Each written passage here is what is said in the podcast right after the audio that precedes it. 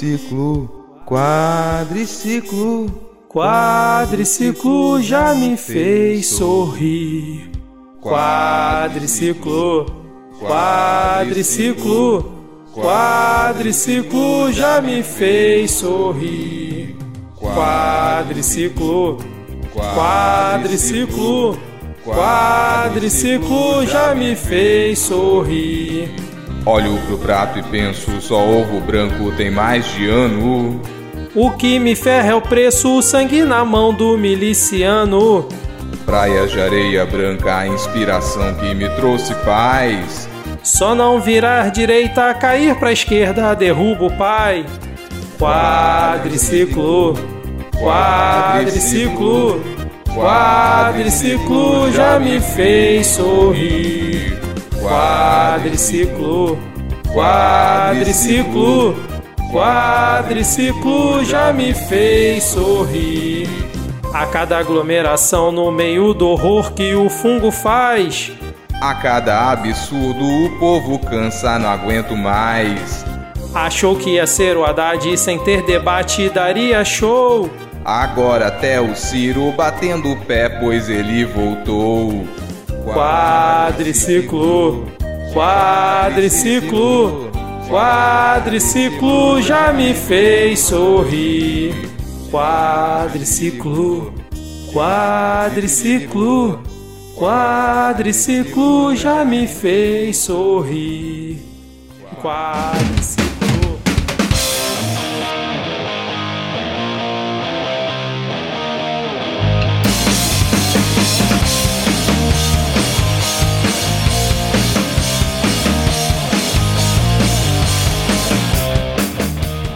Cidadão e cidadã, tudo bem? Eu sou Vitor Souza, falando diretamente do dia 20 de abril de 2021. Está começando mais um episódio do Midcast Político, nosso formato que traz informação, pistolagem e bom humor na medida do possível, debatendo fatos que ocorreram na última semana e que influenciam no cenário da política nacional. E hoje aqui comigo temos ela diretamente da terra de Onix Lorenzoni, Ad Ferrer. Tudo bem, Ad? Pô, tava tudo bem, né? Uma data muito feliz, muito calma para poder dar um contraste com a tua entrada. Uh, mas você estragou tudo ao falar sobre esse chuveirão que é daqui, né? Mas tamo aí, tamo aí, tamo aí. Boa noite, ou boa tarde, ou bom dia. Um bom momento para você que vai ouvir esse podcast. Exatamente. Aliás, eh, fica aqui o agradecimento à grande audiência que tivemos no nosso último episódio, que já está no nosso top 4 histórico aqui do Midcast. Muito obrigado a todos aí que ouviram, compartilharam, elogiaram a paródia, enfim. E comple... É a força do Cajuru. É o que, Ad? É, é a força do engajamento que o Cajuru sempre dá para o pro produtor de conteúdo. É, e nada como ter fofoca no título do episódio, né? A galera baixa pra ouvir esperando alguma coisa assim, era só a gente falando.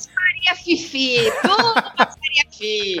E completando o nosso trio de hoje, diretamente da terra do nosso homenageado na paródia, né? Do mesmo estado ali que onde ele nasceu, né? Da terra de Roberto Carlos, o rei, temos ele, o sempre animado Rodrigo Hipólito. Tudo bem, Rodrigo? Cara, você, nas aberturas, você tem um objetivo particular, né, Vitor? Que é ofender cada uma das pessoas que fazem parte dessa bancada. Parabéns, você está conseguindo cumprir o seu objetivo.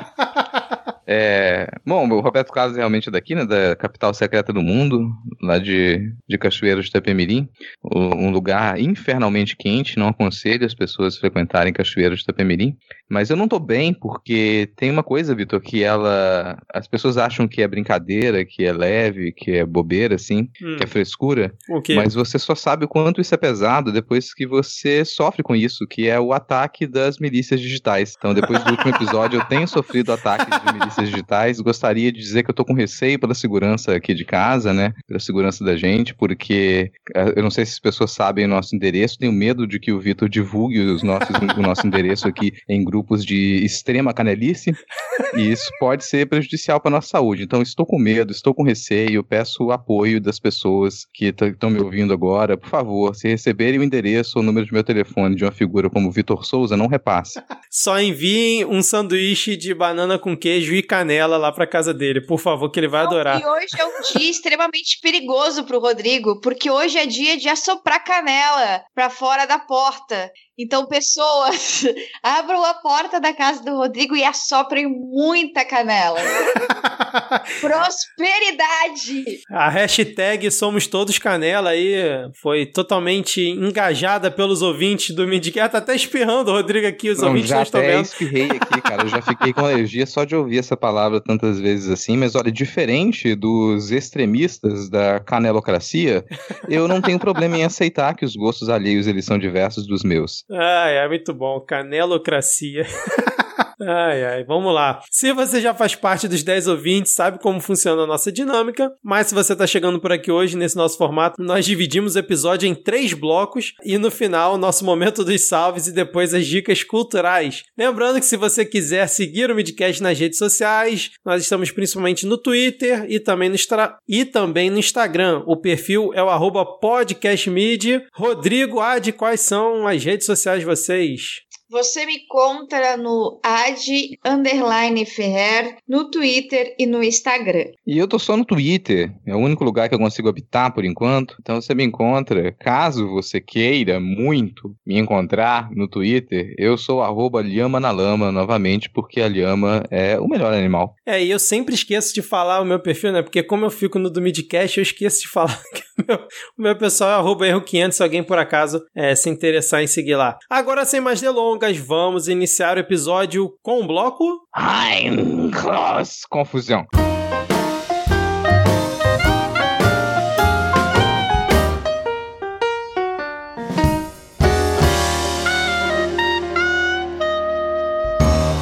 Começando aqui esse nosso bloco com uma rinha pelo coração de Jair Bolsonaro. Por que, que eu falo isso? Porque Augusto Aras, o Procurador-Geral da República, abriu um procedimento preliminar para apurar a conduta de André Mendonça, né, o que muitos aí acham que é o terrivelmente evangélico que atualmente está de volta à Advocacia Geral da União como ministro, né? É, o, o Aras abriu esse procedimento por causa do André Mendonça ter utilizado a Lei de Segurança Nacional quando era ministro da Justiça para investigar opositores do presidente Jair Bolsonaro. Aras informou ao STF a abertura do procedimento na ação em que a deputada Natália Bonavides, do PT, pede à corte para que Mendonça seja investigado por suposto abuso de autoridade. A gente até teve esse pequeno debate né, sobre esse tema lá no nosso grupo, mas agora vamos discutir aqui no Midcast, na nossa gravação, por que, que vocês acham que o Aras aceitou né, abrir essa apuração contra o Mendonça, sendo que é, os dois são grandes aliados aí do Bolsonaro. O Bolsonaro, inclusive, num evento essa semana, deu um abraço assim caloroso no Augusto Aras, só faltou botar ele no colo. É a briga pela próxima vaga terrivelmente evangélica no STF? O que, que vocês acham? Cara, eu acho que tem duas coisas. Tem a briga, sim. Sim, eu acho que isso já tá em cima da hora, daqui a, a pouco tempo, daqui a poucos meses, em, acho que em junho, o Bolsonaro já tem que indicar um novo ministro. Então os dois eles estão nessa competição, apesar do que tem outros nomes cotados e talvez não seja nenhum dos dois para frustração, né, geral aí da teocracia brasileira. Não seja nenhum dos dois, tem outros nomes cotados, mas eles estão nessa disputa. Fora isso, o, o Aras ele quer mostrar serviço. O Aras ele tem sido pressionado de diversos lados por ter se tornado, não se tornou ainda um engavetador geral da República, mas ele está caminhando a passos largos para isso. E ele tende a, a, tornar tudo mais lento quando, quando o assunto é investigação do governo. Então ele tem que mostrar serviço para poder responder essas pressões que elas vêm de todos os lados, principalmente do Congresso e do STF. Agora, tem uma. Fica mais nítido essa disputa quando a gente compara as últimas ações deles. Essa ação do Aras com, por exemplo, a vexaminosa tentativa do Mendonça de transformar uma sessão do STF em um culto evangélico. Na sessão que debateu sobre a legalidade ou ilegalidade da proibição de cultos religiosos presenciais durante os períodos de isolamento nas capitais do Brasil, que terminou com a consideração de que sim, os prefeitos e governadores eles podem decretar a proibição desse tipo de reunião presencial, pois não é um serviço essencial. O Mendonça, ele viajou tanto, ele se aprofundou tanto no personagem de tentar ser um ministro, um ministro absurdamente evangélico, ferrenhamente evangélico, que ele chegou a defender outras palavras, não com essas palavras, mas ele chegou a defender que cristãos têm o direito de cometer suicídio. Que, ah, se eles querem, se o cristão quer correr o risco da própria vida e ir lá pro culto, ele tem o direito, né? A liberdade religiosa diz que ele tem o direito de fazer isso, tem o direito de viver a sua fé, e se a sua fé indica que ele pode colocar a sua própria vida em risco, e a vida dos outros, então ele pode fazer isso. Se o cara foi numa, numa plenária do STF defender o direito ao suicídio, e mais, ao suicídio coletivo. Esse foi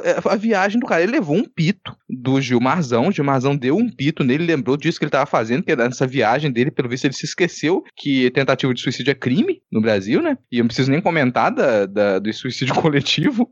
se, se torna uma situação vexaminosa para os dois. Eles estão nessa competição. Então, um tenta de um lado com as suas ferramentas, que é tentar pressionar o STF, tentar guiar algumas pautas quando tem essas plenárias, e do outro lado, o Aras ele está tentando mostrar algum tipo de serviço, não só encantar o Bolsonaro, que ele já encanta, mas escapar ali da pressão dos outros setores do Planalto que eles estão de olho no que ele faz ou deixa de fazer. Então, eu acho realmente que o, que o Augusto Aras abriu esse processo, esse procedimento preliminar, para tentar acalmar um pouco os ânimos dentro do Ministério Público, porque ele tem sofrido muita pressão de dentro do, de, do, do campo que ele próprio comanda, de que ele não está fazendo o trabalho que ele deveria fazer, que ele envergonha o Ministério Público, né? Isso, isso tem sido falado bastante uh, nos bastidores. Eu acho que tem muito mais a ver com isso do que com tentar conquistar o coração do, do Jair Bolsonaro. Porque eu acho que o coração do Jair Bolsonaro, ele é um coração indomável, em que você tem que ir conquistando aos poucos com suas próprias ações sem grandes floreios, mas você fazendo a sua. Ele assim você chama a atenção do seu pretendente. Ele é, ele faz um cu doce desse jeito. E o Augusto Aras é bem nesse tipo. Ele puxa o saco quando ele tem que puxar o saco e na frente da mídia e quando encontra o, o Bolsonaro, só que ele fica ali na dele, fazendo o trabalho dele, que é de blindar o Bolsonaro, nunca é de, de aceitar alguma coisa que possa uh, ir direto no Bolsonaro. E até mesmo você colocar a culpa no André Mendonça, você de certa forma tira do Bolsonaro. É isso que eles têm tentado fazer com o próprio Pazuello, né? Um, um, um boi de piranha. Fica essa dica aí, né, gente, da, da AD, que se for para tentar atingir o coração do Bolsonaro, faça um bom trabalho. Você tem que ser muito eficiente, porque caso você não atinja, né, você pode sofrer as consequências depois. Um relacionamento muito saudável. Lembrando que o Mendonça ainda não é oficialmente investigado, né? Foi aberto esse procedimento justamente para avaliar se merece uma investigação sobre a conduta do Mendonça. Pode ser que seja um, um artifício aí que o Ara está guardando na manga. Mas aí vocês comentando, né, sobre o coração, né, do do, sobre o coração do Bolsonaro e tal. Eu, lem, eu lembrei aqui que saiu uma notícia hoje na coluna da Bela Megali.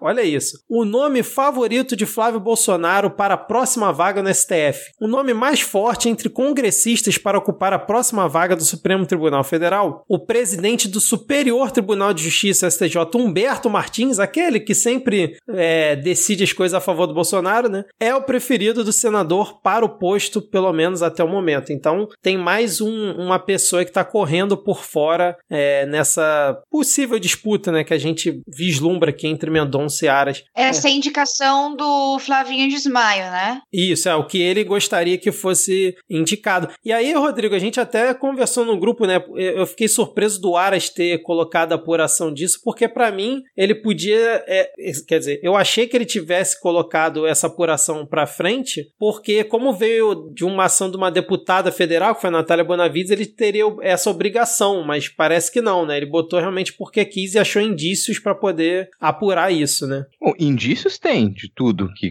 tudo que pedem para ele lá tem indício praticamente, mas ele não precisaria ser tão célere com relação a esse a esse pedido. Ele poderia ter enrolado um pouco mais. Agora isso que a Adi falou agora há pouco, ela para para segurança institucional do, do Augusto Aras, isso é importante porque se ele está sofrendo pressão do seu próprio campo, sofrendo sofrendo pressão dentro do Congresso, sofrendo pressão do STF, é, sofrendo pressão externa, pressão do público, ele não pode se basear simplesmente na ideia de que, ah, vou ser indicado ao STF no futuro, vou super confiar nisso e ficar aturando tudo que o Bolsonaro faz, porque o último histórico que a gente teve disso foi o Moro. Que ele entrou ali na maior confiança. Nossa, estou aqui na confiança, vou entrar no governo desse genocida maldito e vou ficar aqui. E aí, quando ele tiver a chance de indicar alguém, ele vai me indicar para o STF. Não aconteceu. Então, o Aras ele sabe que também pode acontecer dele não, dele não ser indicado. Existe uma grande chance disso e ele não pode, não pode se sujar nesse nível assim. Até porque ele pode ser trocado, trocado daqui a pouco. Se tem muita pressão em cima de algum integrante do governo Bolsonaro, a gente sabe qual é a postura do Bolsonaro e da família dele. Fizeram pressão demais em cima de alguém, eles simplesmente chutam uma pessoa e colocam outro. Inclusive, você falou de chutar ele, o mandato do Aras, ele vai até, vai até setembro desse ano, né? Lembrando que o Aras, ele já não era o, entre aspas, favorito, né, na época que foi indicado, ele não estava na, na lista tríplice. E o Castro Nunes, como bem o bem de Gilmarzão, ele também não era o favorito para a primeira indicação do Bolsonaro, né? Então isso aí que você falou encaixa muito bem mesmo, porque não dá para confiar, né? Então vamos lá, vamos seguir aqui com a pauta, porque a Polícia Federal trocou o chefe do órgão no Amazonas, que é o Alexandre Saraiva, porque ele resolveu confrontar o Salles. Vejam só você, Rodrigo. Agora o Salles, né? Esse pobre coitado que tá sempre ali na defesa do meio ambiente, que agora é um ex-condenado, tá sendo aí é, como é que se diz? Perseguido. Tá né, sendo cara? perseguido. É tá sendo é. perseguido. Querem que ele Coitado volte a ser dele. condenado. Olha que coisa absurda. Mais cara. perseguido que a Juliette, o Salles. Impressionante, cara, como que ele sofre perseguição. Mas assim, não surpreende a ninguém, né, que, esse, que, que o funcionário da PF ele tenha sido trocado. A partir do momento em que ele pediu a, a investigação do Salles e fez essa acusação de que o Salles está facilitando o, o tráfico de, de madeira ilegal. E ele e outros agentes da, do, do Ministério do Meio Ambiente também. Isso já estava escrito que aquele funcionário ele seria trocado, isso se ele não sofreu outros tipos de reprimenda. Engraçado que no, no meio dessa troca, o Mourão, né, que, que é o, o vice-cônsul e o vice-rei da Amazônia, ele veio declarar que ah, eu tenho, a gente tem a expectativa de que o novo funcionário que vai assumir o cargo, que ele se comporte com a mesma responsabilidade que o seu antecessor. Cara, é, é muito engraçado porque você fala, nossa, não, eu tenho. É, é, é um tipo de ameaça, é uma ameaça velada isso. Porque você você é, troca um funcionário, você destitui um funcionário do cargo e você fala pro próximo: olha só, eu espero que você siga os caminhos do seu antecessor, hein? Faz isso sim.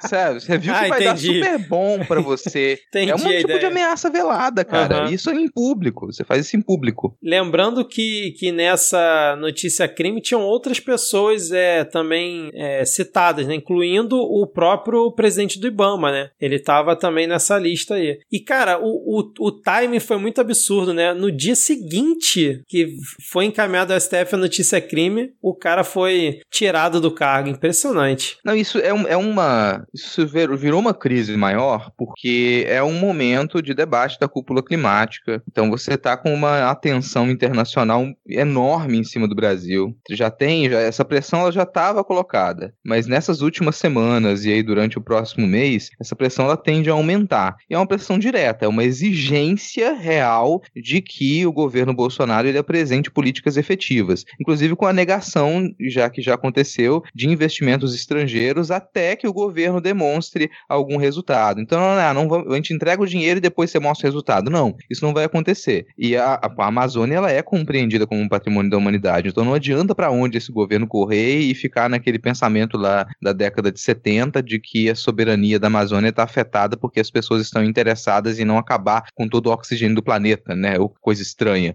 Então tem uma pressão muito grande. Essa crise ela tomou essas proporções de relações internacionais e, e o, o mundo, inclusive, observa esse tipo de reação do governo. Quando você tem uma denúncia grave em cima de um ministro que ele já sofre questionamento de todos os lados, ao invés de acatar essa denúncia, você é, você dá uma pena ao funcionário que que fez a denúncia. Colocar aqui também que os funcionários do IBAMA, eles já fizeram uma denúncia recentemente de que o sistema de aplicação de multas ele está, ele está paralisado. Ele já está há um tempo paralisado, então você, você isso facilita muito que você tem, você desenvolva mais o, os processos de desmatamento, as regiões que elas já estavam para passar por vistoria e receber multa, elas não têm passado nas últimas semanas e não vão passar por conta dessa paralisação. Então é para todo mundo ficar atento também, que por conta da cúpula do clima, e por conta dessa, dessas reuniões e dessa quantidade de requisições que governadores, prefeitos, autoridades, intelectuais brasileiros têm enviado para os Estados Unidos, principalmente, há uma tendência de que você faça algumas mudanças dentro do Ministério do Meio Ambiente. A gente sempre fica na expectativa de que o Salles caia. O Salles nos surpreende, é capaz dele conseguir influenciar até o governo americano desse jeito.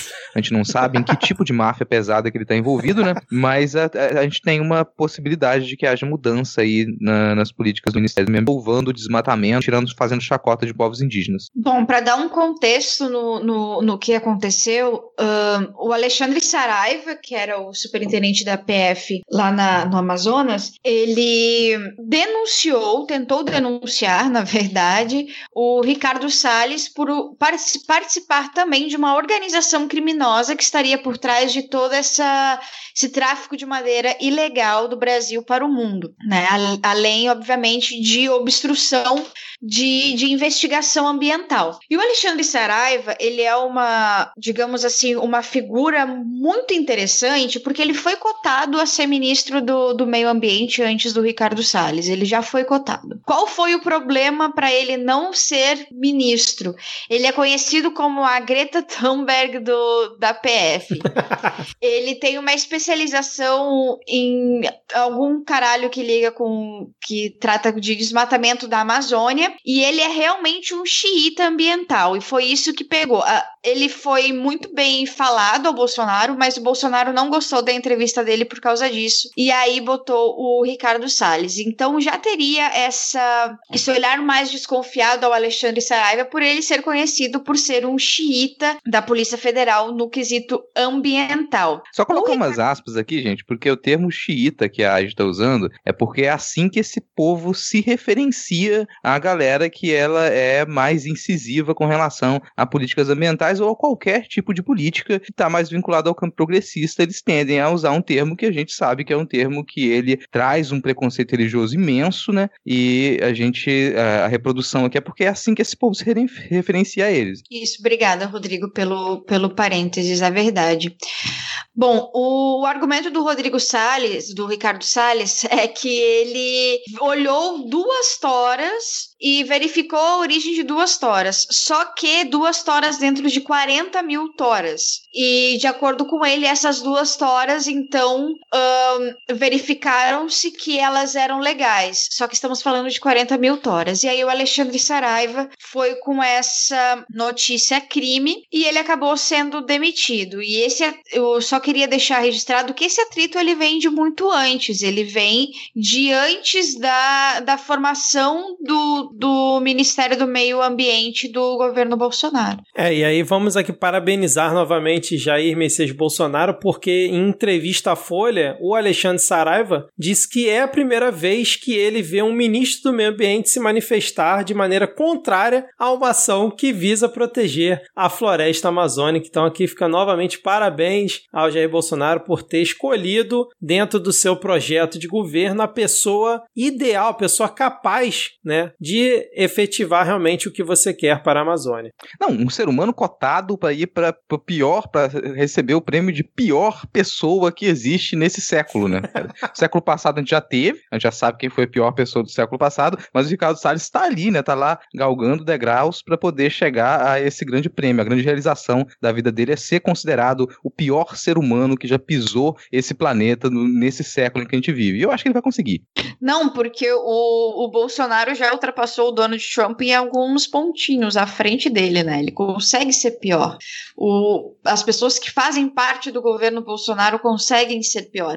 Porque nem Donald Trump vendo 4 mil mortes acontecendo foi tão frio e tão anti-ciência como Jair Bolsonaro foi. É, eu, eu tô muito curioso para ver o Salles na cúpula do clima. Essa semana, né? Acho que é dia 22 e dia 23 que ocorre, essa, na semana que, que a gente tá gravando. Porque ele agora tá vindo com esse papinho, né? Que vai é, botar me, meta de des, desmatamento, né? De evitar desmatamento, que acho que é reduzir em 40%. Se os Estados Unidos der um bilhão para ele. Só que, porra, ano passado, retrasado, acho que foi 2019, né? Tava ele lá desdenhando do Fundo Amazônia, né? Que eram 2 bilhões. Ele falou: não, não quero isso, a gente não precisa. E agora ele tá vindo com esse papinho, é, esse papinho cínico dizendo que, não, se os Estados Unidos der um bilhão pra gente, aí a gente estabelece a meta em reduzir o desmatamento. Não, e o cara, cara, ele é tão cara de pau que eu não duvido que ele vai lá pra falar isso.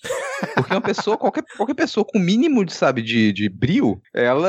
Ah, não vou participar, vou mandar um representante, não vou estar presente nisso. Mas ele não, ele não tá nem aí. Ele simplesmente vai parar lá na frente, falar os absurdos dele, ouvir, pagar de sabonete, que ele sempre consegue, deslizando daqui e dali, e vai sair de lá. É, enfim, cara, mas vamos seguir aqui com a pauta, porque falando em sabonete, cara, o, o ministro-chefe da, controla, da Controladoria Geral da União, a CGU, o nosso queridíssimo Wagner Rosário, eu, eu fiz questão de assistir um trecho dessa sessão que ele participou na Comissão de Fiscalização Financeira e Controle da Câmara dos Deputados. Ele participou hoje, né? Porque convocaram ele para prestar contas sobre os 2,4 milhões gastos por Jair Bolsonaro nas suas férias de fim de ano, entre 18 de dezembro e 5 de janeiro. E aí ele foi lá para tentar explicar. E eu vou ler aqui as aspas que estão aqui no, na matéria do Congresso em Foco, né? E aí vamos lá. O que o, vamos lá ao que ele respondeu para justificar que o Bolsonaro não estaria de férias. Abre aspas. Foi colocado no requerimento que ele estava de férias, mas presidente não tem direito a férias. Ele permaneceu trabalhando normalmente. Nos períodos das viagens, ele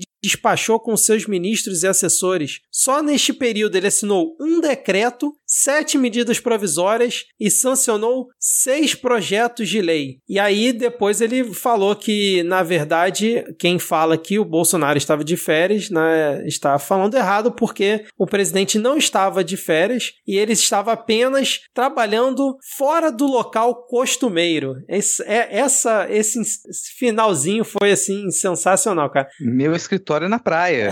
Eu tô sempre na área. Despachou, é despachou média ali de 2.500 mortos, né? Despachou 2.500 corpos para enterro por dia. É, cara. Lembrando que, pra, pra, assim, para quem não lembra, nesse período era o que o Bolsonaro tava lá em, no Guarujá, tava lá em, em Santa Catarina, é, andando de jet ski, fazendo pesca submarina com ratinho. É, mais o que, que ele tava fazendo? Na, pulando do barco e nadando no meio de uma aglomeração gigante. Era esse tipo de coisa que ele tava trabalhando, né? Eu não sei por que, que vocês estão falando isso, porque claramente dá para você assinar uma medida provisória em cima de um jet ski. Dá para você assinar vários bagulho nadando ali no meio da galera, no meio daqueles homens sem camisa, que nem ele estava nadando. Foi uma das cenas mais gays que eu já vi na minha vida. E eu sou LGBT, eu só eu só tô nesse meio, entendeu? E ele estava ali assinando o decreto sim. Isso é óbvio que dá para ver, tava ali com um plásticozinho, ele com uma caneta Bic. Só vocês não viram. Não, e lembrando que não tem muito tempo, acho que foi semana retrasada, né? O Bolsonaro estava falando no cercadinho, né, em relação a esse gasto. O pessoal estava reclamando, ele falou: "É, gastou 2 milhões? Ó, vai ter mais férias sim, vai ter mais gasto, pode ficar tranquilo. Vou ficar o quê? Vou ficar quanto tempo trancado aqui na no Palácio da Alvorada?" Ele falou dessa forma. Então, o cara ir lá na presença de inúmeros deputados, seja virtualmente ou presencial, para falar que o Bolsonaro não tirou férias nesse período, é uma brincadeira, cara. Uma Mas de certa forma ele tem razão, Vitor. Realmente, a agenda dele é sempre vazia todo santo dia. Você imagina você ficar lá naquele palácio sem fazer porra nenhuma. Melhor não fazer porra nenhuma na praia mesmo. É, enfim, cara. Rodrigo, você comentou sobre os Correios agora há pouco e parece que vai andar essa situação, né? Cara, sim, tem uma tendência essa votação ela, ela correr e isso seguir para o Senado depois. Tem uma grande tendência. Ainda não foi votado, né? Então a, a privatização dos Correios entrou em urgência também, mas ela ainda não foi votada, então a gente ainda vai ter que passar ali por um longo processo de, de verificação, apresentação de destaques, cortar alguns pontos. A oposição com certeza ainda vai ter um papel forte ali para tentar diminuir o máximo possível o, o, o estrago que essa que vai ser causado por essa privatização dos Correios, mas a tendência é isso passar passar sim pela Câmara e seguir para o Senado com os devidos cortes. Agora, no Senado, eu já não confio tanto que essa privatização dos Correios ela ande. Então a gente vai ter uma disputa em cima disso nessa, nesses próximos meses. O que eu acredito que vai acontecer é isso. A gente vai ter um debate muito intenso dentro da Câmara, isso vai seguir para o Senado, o Senado vai recusar essa privatização, isso vai voltar para a Câmara. E isso não vai ser resolvido com tanta agilidade quanto se imagina, apesar do desejo de urgência ali dos neoliberais da Câmara. Aliás, gente, para quem acompanha as sessões da Câmara, é, pode ter reparado que cada vez mais os deputados do, do Novo, eles se tornam mais nojentos, assim. Esse tipo de proposta, ela sempre tem uma defesa mais intensa dos deputados do Novo. Mesmo centro, centro-direita, não consegue ser tão descarado assim na defesa dos empresários e na, na destruição do sistema público como o pessoal do Novo é. Me impressiona, impressiona porque eu acho que o, o restante do, dos colegas lá na, na, na Câmara, é, talvez não levasse tão a sério assim as pautas do novo, achava que aquela molecada não ia, não ia conseguir se manter lá. Porque a vontade que dá toda vez que você vê um deputado do novo subir para falar, ele começa a falar, é você dar um peteleco na cabeça dele e falar: sai daí, menino, sai daí, menino, que os adultos estão querendo trabalhar, volta lá pro seu gameplay. Porque eles repetem todo o discursinho de anarcocapitalista de YouTube, cara. E eles continuam mantendo as suas pautas lá nesse sentido. A argumentação deles é sempre a mesma argumentação de anarcocapitalista. No entanto, eles têm conseguido fazer com que essas pautas ganhem corpo e que elas sejam discutidas, mesmo que eles percam muito, que, que eles tenham muitas das propostas deles cortadas, recortadas, que se coloquem um destaque aqui em cima uma das coisas ou outras, mas eles têm conseguido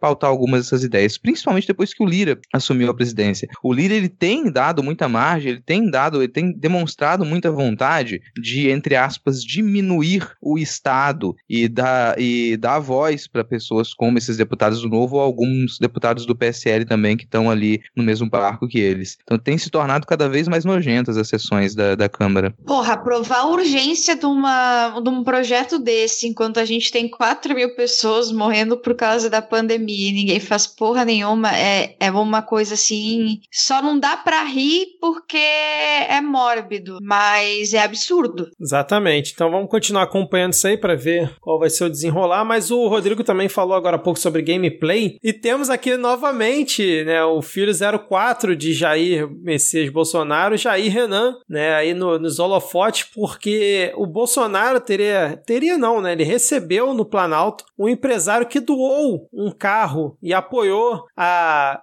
a Bolsonaro Júnior Eventos, que é o nome da, da empresa do Jair Renan. Né, a gente comentou recentemente, né, que o empresário teria doado um carro elétrico de 90 mil para um projeto projeto é, da empresa do Jair Renan, e aí realmente agora foi confirmado que o Bolsonaro recebeu esse, esse empresário. A gente até ficou zoando a Beatriz, um beijo aí pra Beatriz Falcão, né? Falando que Jair Renan era o maior lobista aí de, de Brasília. Em uma entrevista pra Folha, ele confirmou que realmente encontrou com ele, não lembra a data e tal. E esse encontro não estava na agenda oficial do Bolsonaro e a Secretaria de Comunicação da Presidência disse que não seria possível informar se realmente a o encontro ocorreu e, e, se por acaso sim ocorreu, por qual motivo teria sido. Então aí o, mais esse, esse ponto nessa história, lembrando que a PF já abriu inquérito para investigar o Jair Renan Bolsonaro. Né? É, ô Rodrigo, e a nova presidente do CAPES? Ah, antes, antes da gente falar da nova presidente da CAPES, cara, vamos rir um pouquinho que o, Fla, o Flavinho Desmaio sofreu um acidente de quadriciclo, cara. Eu sei que é, é, é meio feio a gente rir da desgraça dos outros, mas ela foi até serviu como base aí da paródia esse, esse evento, né, cara? Vocês, vocês viram isso aí? Rolou até vídeo fake do acidente, cara. Tamanha foi a repercussão. Aquele vídeo é fake, mas ele vai ser verdadeiro sempre dentro do meu coração, com a trilha sonora do, da vitória do, do Senna. Tudo bem certinho. Eu, eu acho que eu, eu não tenho mais a consciência pesada de rir dele ter caído e ter luxado o ombro, porque a cidade onde ele estava no Ceará está com mais de 90% dos leitos ocupados. Então, na verdade, ele mobilizou uma equipe que podia estar tá ali com a galera da Covid para poder consertar a porra do ombro um jumento que caiu de cima um quadriciclo, entendeu? Que ele tá gastando uma, rios de dinheiro público no meio de uma pandemia. Então, assim, tem mais é que se fuder um homem desse. A diária nesse hotel de luxo que ele tava lá no Ceará é, estimam que que seja por volta de 3.500 reais para um cara que já é, comprometeu, em teorias, que 60% da renda dele com o financiamento da mansão dele, né? Mas vamos lá, Rodrigo, quer comentar alguma coisa ou você já quer falar da nova presidente da CAPES aí, cara? Cara, não, vamos seguir para presidente da CAPES e, claro, a gente vai comentar diretamente algumas coisas que já revelaram a respeito dela, né? Da Cláudia Mancini, queda de Toledo. E mas antes de a gente falar dela, eu até lembrar quem que ela substitui, porque ela, a gente pensa, nossa, vai ser ruim, pelo que a gente vai falar aqui. Mas eu tenho que lembrar que ela está substituindo o Benedito Guimarães Aguiar Neto, que ele foi um indicado do Weintraub. E uma, talvez a principal característica do Benedito é que ele era um defensor do criacionismo. Então ele, como ele estava para dirigir a CAPES e ele acreditava que a gente deveria ensinar nas escolas, do mesmo jeito que a gente ensina princípios científicos de evolução, a gente deveria ensinar que que existe uma possibilidade de que, na verdade, nada do que a ciência diz, o desenvolvimento natural, ela exista, que na verdade tudo isso é uma grande fantasia da ciência e que na verdade as pessoas elas foram criadas por Deus do mesmo jeito que elas são desde sempre e que o nosso corpo é perfeito e que pelo nosso corpo ser perfeito, obviamente ninguém morre de COVID-19. Essa era uma das, das ideias ali que estava o Benedito defendendo, né, um criacionista, mas ele foi substituído, então, na última quinta-feira, pela Cláudia Mancini, queda de Toledo, e desde que ela sumiu, uh, ela se torna um foco, as pessoas vão querer saber de quem que se trata, e ela já repararam, por exemplo, que o curso de mestrado que ela coordenava, um curso de Sistema Constitucional de Garantias de Direito, ele foi descredenciado pela CAPES, porque ele recebeu nota 2 e isso significa que era um curso completamente descoordenado, que a pessoa que estava na coordenação desse curso era incapaz de manter ele com uma mínima nota 3, e por isso ele foi descredenciado. Além disso, ela recentemente ali ela teve que se explicar porque e aí já é a CAPES, né, que ela se explica porque as pessoas foram atentar que havia uma possível um possível plágio também na tese de doutorado dela, mas a CAPES fala que não, não houve plágio. O que houve é uma cópia. Cara, isso. Quando eu li, eu achei que era alguma matéria do sensacionalista, alguma manchete dessa, mas não. Foi realmente a desculpa oficial, cara. É surreal. Não é plágio, é cópia. Eu vou adotar esse lema pra mim agora, pro resto da minha vida, cara. Não é plágio, ô, é cópia. Ô, Vitor, mas é que você está se esquecendo que em 2020 a gente entrou no universo de manchetes do sensacionalista e a gente nunca mais saiu desse universo. A gente tá preso nele. É verdade, cara. Muito bem lembrado. Bom, é isso então. Vamos vamos fechando aqui. Eu achei que o Rodrigo ia pistolar mais sobre ela, mas. Cara, não vamos aguardar. porque eu não, eu não tenho esperança com relação a ninguém desse governo que seja colocado para coordenar esse tipo de instituição. Não tenho a menor expectativa. E ao mesmo tempo, vem uma, uma grande frustração com o modo como a, a academia ela tem se portado com relação ao governo Bolsonaro, porque ela tem seguido em frente, tem continuado. Então você, você continua a, a prestar contas de tudo, você continua a trabalhar e a exigir produtividade de discentes no meio desse caos todo, como se a gente estivesse vivendo numa realidade normal, como se fosse possível. A gente está sofrendo ataques de todos os lados, em todas as instituições de financiamento, de apoio à pesquisa, mas a cobrança em, do, em cima do trabalho da produção de pesquisadores, professores e professores, ela continua. E você vai puxar conversa em, em, cima disso e há uma afasia, há uma, uma ideia já faz um tempo aí de que, ah, vamos esperar passar. Então você tem esse incômodo enorme. Se eu tivesse que pistolar que agora, eu não poderia deixar de, de reclamar desse tipo de postura da comunidade acadêmica. Mas não há, não há expectativa. Se eu tivesse a expectativa de que a indicação para a direção da CAPES ela fosse melhor, aí eu ia falar, pô, olha só que merda. Mas considerando que a gente está trocando um, um criacionista por uma, por uma copiadora, né? Porque ela não é plágio, ela só copiou, então a gente trocou um criacionista por uma copiadora. De certa maneira ali, a gente tá no. no é, é um pouco menos pior, é isso? Enfim, é, vamos então fechar esse bloco. Olha só, vou dar duas sugestões para vocês, na verdade, vou dar duas opções. A gente teve nosso menino Carluxo voltando à velha forma essa semana, e apesar da gente não ter o Diego aqui, a gente teve uma bela explanação do Denis, que eu acho que a gente deveria é, reviver o momento Carluxo aqui excepcionalmente hoje. Mas eu também tinha separado um jogo dos tweets hoje. Então eu queria que vocês escolhessem, né? A gente, o que, que vocês acham melhor? A gente ter aqui Momento Carluxo, o jogo dos tweets ou os dois? Vamos pros dois. Tudo bem, Ad? Vamos pros dois? Vamos pros dois. Então, já que o Momento Carluxo tem vinheta, vamos pro jogo dos tweets antes, né? Pra quem não conhece, o jogo dos tweets, né? Quando eu trago aqui quatro tweets que eu não combinei anteriormente com os meus amigos de bancada. E aí eu vou dar opções para eles é, descobrirem quem foi o autor deste tweet, né? Vão ser quatro opções. Aqui temos Ad e Rodrigo hoje nessa disputa. Então, vamos começar aqui com o nosso primeiro tweet do dia. E é, é muito importante aqui, prestem bem atenção na, na, na, assim, na escrita desse nosso personagem de hoje. Ó. O Supremo é escravo da Constituição, assim como o jornalismo é escravo dos fatos. Porque se assim não for, haverá insegurança jurídica e desconfiança no noticiário. As opções para vocês são Alexandre Garcia, Alexandre Frota, Gilmar Mendes, Neymar ou Anitta? Quem quer começar? Cara, estranhamente eu tô muito entre Alexandre Garcia e Gilmar Mendes. muito ali. Quem será que fez isso, cara? Mas eu vou do Gilmar Mendes, eu vou de Gilmar Mendes. E você, Adi? Esse foi o nosso queridíssimo e verdadeiro, sempre ancorado nos fatos, Alexandre Garcia. Exatamente, Adi acertou. Alexandre Garcia, ou Gá Garcia, como muitos dizem aí no Twitter. Querida Juliana Morrone, maravilhosa, que começou.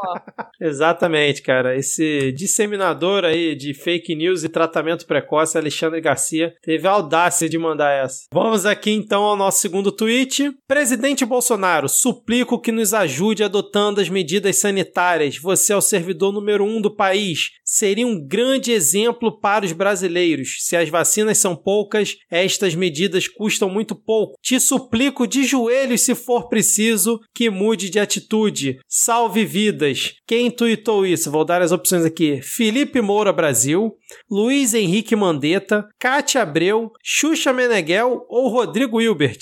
Cara, isso tem uma cara de Ciro Gomes, desculpa. É, mas tem, né, cara? Assim, podia ter, tem uma vibe Ciro, Ciro Gomes, Gomes mesmo. É, ou, ou, sei lá, cara, tem uma, tem uma, uma vibe de, de, de admin novo do Dória, uma coisa assim, sabe?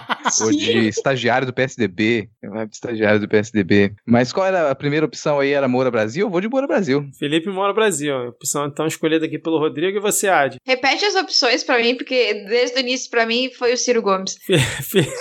Felipe Moura Brasil, Mandetta, Cátia Abreu, Xuxa Meneghel ou Rodrigo Hilbert? Cara, foi a Cátia Abreu, muita cara dela. E a Adi acertou novamente, olha aí. É, Cátia Abreu Caraca, fez esse dia 14 de abril, suplicando a Jair Messias Bolsonaro para que salve vidas, coitada da Cátia. Uma sonhadora, né, gente? Enfim, vamos lá para o próximo tweet. Eu achei que a gente ia fazer comentários sobre o Rodrigo Hilbert, igual foi na, naquele primeiro jogo. O Rodrigo Hilbert continuou mandando muito bem em seu programa na GNT, construindo coisas e cozinhando ao mesmo mesmo tempo. É, vamos lá pro terceiro tweet, cara. Esse aqui é muito bom. É o print de uma notícia que diz o seguinte: lucro do Bank of America dobra no trimestre e supera previsões. Aí a pessoa comentou em cima. O lucro de sua empresa ou negócio também dobrou com a crise? Em dólar? Os grandes ficaram maiores. E você? Quem teria tweetado isso? Vai dar as opções aqui, ó. Arthur Lira, Abraham Weintraub, Guilherme Boulos, Luiz Erundina ou Olavo de Carvalho? Cara, Vou de Luiz Erundina. Com o objetivo Nossa. aqui de perder, perder de zero essa rodada aqui. Sempre com o objetivo, tô no horizonte, ele derrota. Eu vou lá. Luiz Erundina, vamos lá. E você, Adi? Uh, Olavo de Carvalho, chutei essa, chutei longe. E os dois erraram, foi Abraham Weintraub. Esse tweet dele, inclusive, mereceu entrar, né, como direitistas sendo esquerdistas acidentalmente, esse belo perfil aí do Twitter. É, foi tão estranho, tão aleatório, cara, que isso aí foi meio, sei lá, comparando Lula com Jesus. Foi meio estranho. não, mas o por ser mal escrito, não podia ser. Quando, é, quando é esquerdista mal escrito, é de direita, sem querer. Exatamente, foi Abraham Weintraub aí tendo aí um, um lapso de, de consciência, cara. Enfim, vamos para o nosso último tweet desse jogo, que é o seguinte. Ministro Paulo, entre aspas, furateto Guedes, falando há pouco na Globo News, como sempre mentindo. Saiu desmoralizado do mercado financeiro e agora vai sair desmoralizado do governo. Quem teria tweetado isso? Marcelo Freixo, Rodrigo Maia, Luiz Inácio Lula da Silva, Augusto Nunes ou Rodrigo Constantino? Cara, vou de Maia. Faz tempo que a gente não tem o Maia aqui, eu vou de Maia. Rodrigo vai de Maia. Você, Adi? Eu acho que foi o Maia. E os dois acertaram muito bem. Rodrigo Maia aí tá putinho com, com o Paulo Guedes, com Arthur Lira, que falou também que o orçamento 2021 foi culpa do Maia não ter votado. Enfim, tá tweetando, atacando todo mundo. E a Adi foi a grande vencedora de hoje, acertou três dos quatro tweets. O Rodrigo acertou um. E aí a Adi ganha isso. Eu acho que isso é o segundo jogo, né, Adi? Segundo jogo dos tweets que a Adi se sagra vencedora. Então agora, sem mais falar, Adi. É que esse é um jogo, assim, meio ruim de ser a grande vencedora, né? Isso prova que eu não tenho muito o que fazer, a não ser ficar no Twitter vendo o que, que essas pessoas muito mau caráter falam da, dos outros. E porque eu sou competitiva, né? Então, Na verdade, Adi, sabe por quê que você tá apta a ganhar esse tipo de competição? Porque você é uma escrava dos fatos. Ai, ai. E com esse encerramento aqui, vamos agora para eles. Infelizmente, sem o nosso Diego aqui para puxar, mas merece. Vamos para o Momento Carluxo.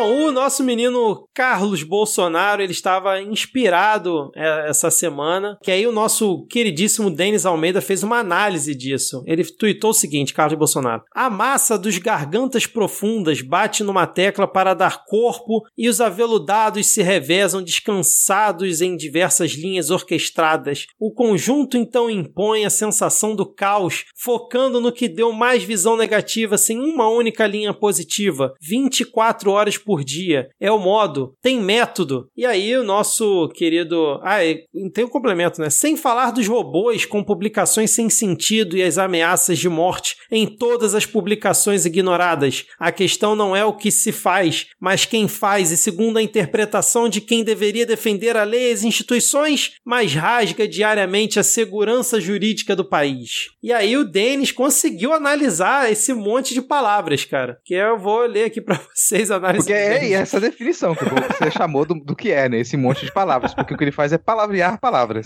o nosso doutor em Carlos Chês, Denis Almeida, destrinchou aqui, ó. Bem, é, primeiro ele bota assim: ninguém pediu, mas vamos ao momento Carluxo. O que será que nosso herói queria dizer nestas linhas enigmáticas? Bem, massa dos gargantas profundas faz alusão à grande imprensa, principalmente ao pessoal do antagonista devido às suas ligações com o mercado financeiro. Segundo o menino Carlos, esta mídia bate numa tecla para dar corpo e os aveludados se revezam descansados em diversas linhas orquestradas. Aqui ele quer dizer que ninguém dá atenção às obras do ministro Tarcísio e dão impressão de caos ao governo do pai por causa da pandemia. E quando diz que o conjunto então impõe a sensação do caos, focando no que mais dão visão negativa, ele está denunciando que não dão um minuto de paz para o papai. Vocês são muito maus. No segundo tweet, nosso menino enxaqueca reclama dos robôs com publicações. Aqui ele defende que a queda de popularidade seria obra de robôs e que todas as ameaças de morte ao papai não são levadas a sério. E quando diz que a questão não é o que se faz, mas quem faz, o nosso Tony Moon choraminga que não importa o que papai faça, fale ou viste-se, ele sempre está errado, um grande injustiçado. E finaliza dizendo que quando isto acontece, por causa de quem deveria defender a lei e as instituições, ele joga a culpa no colo do STF, que amarra as mãos do Jair e não faz nada em relação aos inimigos. Eine grosse Confusão. Então essa análise do Denis eu queria trazer aqui, porque realmente assim foi a, a volta às origens aí do momento Carluxo, pro ouvinte mais novo aqui que chegou esse ano, né? Até ano passado a gente tinha um momento Carluxo toda semana que a gente analisava essas pérolas do menino Carlos. Então aqui pra gente matar a saudade de muitos ouvintes. Vocês querem comentar alguma coisa sobre essa análise? Cara, eu não. O Denis serviu tudo. O Denis fez tudo, jamais errou. Exatamente. E aí o outro momento Carluxo dessa semana que eu queria trazer para vocês aqui foi uma resposta do João Dória, cara, para um tweet do Carlos, que inclusive a resposta do João Dória já teve mais curtidas e retweets que o post do Carlos. O Carlos botou assim, ó: "O presidente diminui impostos de combustíveis, alimentos e medicamentos, então os santos governadores aumentam os seus. Então a turma do quarto escuro junto com a grande parte da mídia coloca a culpa em quem? Uma caninha 51 e uma calcinha de lycra tamanho P para quem errar." E aí um print do João Dória com a notícia notícia do preço do óleo de soja cresce mais de 90% na cidade de São Paulo. E aí o perfil do João Dória respondeu: Tonho da Lua, em mais um surto, até a Rutinha sabe que a culpa dos preços altos é do papai. Brasil tem inflação acumulada de 87,5% nos últimos 12 meses, segundo o IBGE. Até minha calça apertada está mais cara. Só a família que vive de rachadinha não sofre com o aumento dos preços. Aí um print todos os aumentos de produtos nesse último ano. E aí, o que, vocês estão achando do, do, Dória nessa resposta ao Carluxo? É nova fase aí do, do Dória? Cara, eu quero dar minha resposta a essa pergunta no próximo bloco. Então vamos agora para o ponto da pauta.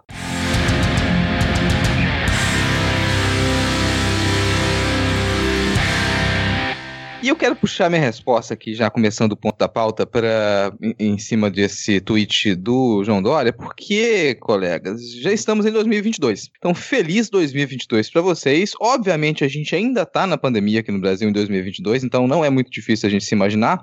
E eu puxei esse comentário para cá porque o João Dória é um possível presidenciável, né? E eu vou. É, a, a expressão redundante é essa mesmo. Ele é um possível presidenciável porque é esse o cenário que a gente está. A gente tem tantos nomes que tá difícil a gente se localizar.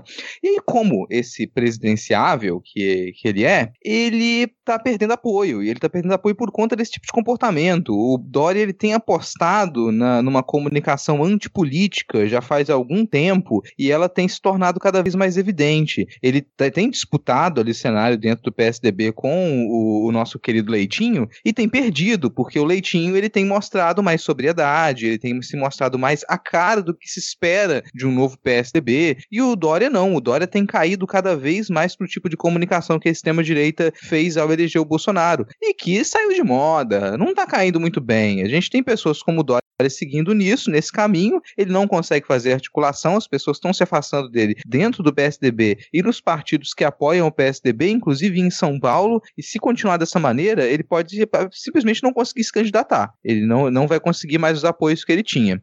E eu falei, esse tipo de comunicação, tá, quem está investindo nela agora, está investindo em 2016.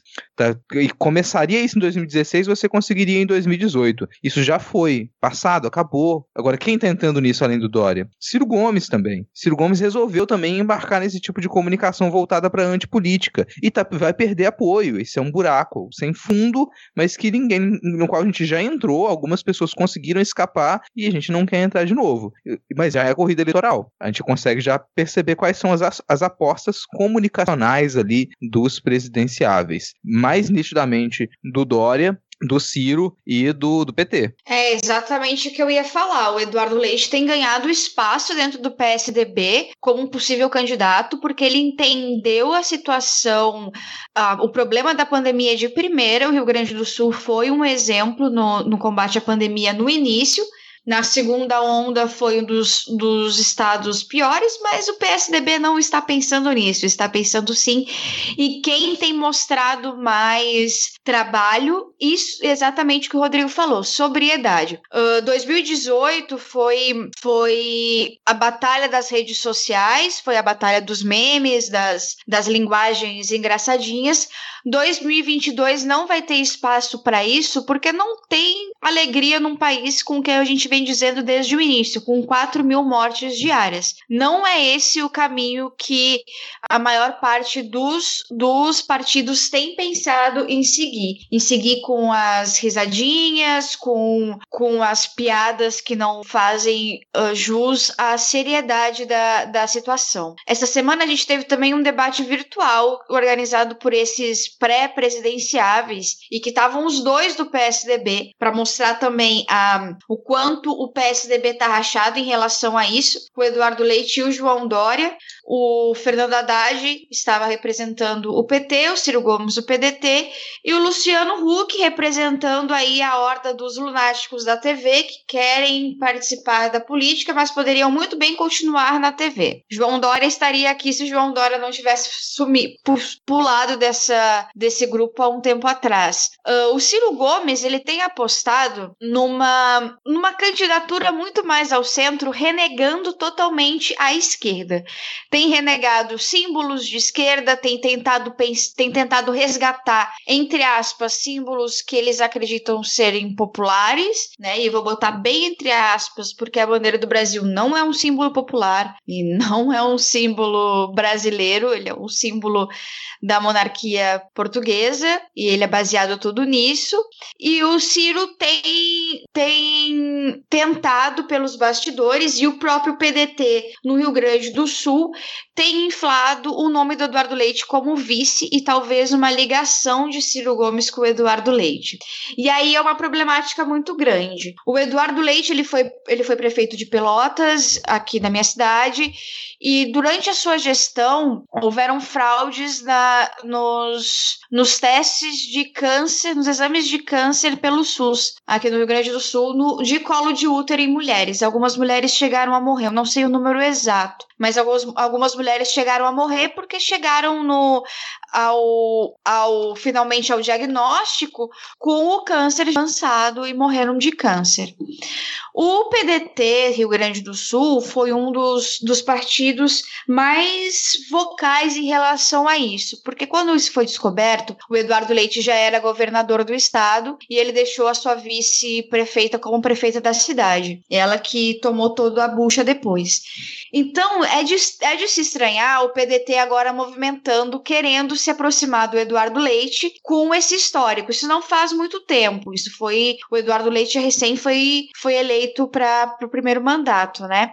E é isso que o PDT tem, tem ventilado. Até vocês devem lembrar de uma foto horrorosa que eu, que eu botei ali no grupo do Midcast, uh, com o Brizola de asinhas e ali o, o o Ciro, o Eduardo Leite, o Datena, o ACM Neto e mais uma caralhada de gente ali no meio contra o, o Bolsonaro. É, é assim que está o PDT no momento. É o Brizola de asinhas voando em cima de Datena, Eduardo Leite e ACM Neto. E assim, se desse pra ouvir o Brizola, ele tava lá rindo, caralho, maluco, que doideira é essa? Mó vergonha alheia, pô. Cara, é, eu realmente concordo com tudo que vocês vocês falaram e só fico pensando o que, que o Dória tá, tá imaginando com essa comunicação. Ele acha o quê? Que a galera que ri e dá RT nele por conta dessa piada pra cima dos bolsonaristas vai votar nele em 2022? É, é sério mesmo que a comunicação dele acha isso? Eu tô realmente curioso para ver se isso vai sustentar até 2022. E aí vocês estavam falando do debate que teve né, com presidenciáveis, foi na Brasil Conference,